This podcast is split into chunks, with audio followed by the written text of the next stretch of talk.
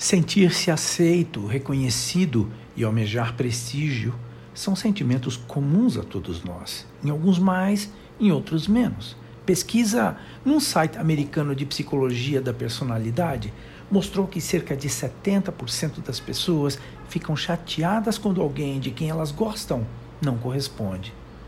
É um número alto. Querer agradar não é mal, mas quando existe interesse em ter retorno na mesma proporção, isso pode virar um problema grave. Aos 14 anos de idade, a Valesca, um nome fictício, começou a trabalhar por necessidade da família. Seu desempenho profissional era mediano, mas ela tinha baixa autoestima.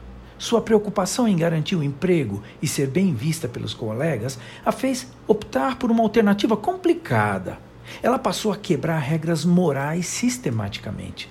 O que ela fazia? Ela namorava patrões, chefes, colegas, até os seguranças. E ela faz isso até hoje, com 40 anos de idade. Já com o Volney, também um nome fictício, a barra foi bem mais pesada. Trabalhando numa grande transportadora, ele integrou um grupo de funcionários que desviou recursos da empresa sob o comando de um gerente também para manter seu emprego. Não é preciso dizer que ambos enfrentam problemas por onde quer que passem. Para se ter uma ideia, por mais que a Valesca tente esconder, sempre existe alguém que, sabendo de suas práticas, faz chegar sua fama ao conhecimento das empresas em que ela atua. E com o Volney não é nada diferente. A questão aqui é: Vale a pena pagar esse preço pela aceitação ou pela aprovação social dos demais? A resposta é negativa, em qualquer circunstância.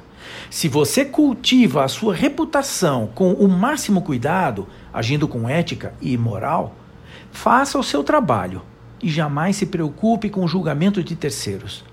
Tenha princípios, respeite-os, respeite-se e não se esqueça de que você não é sorvete para querer agradar todo mundo.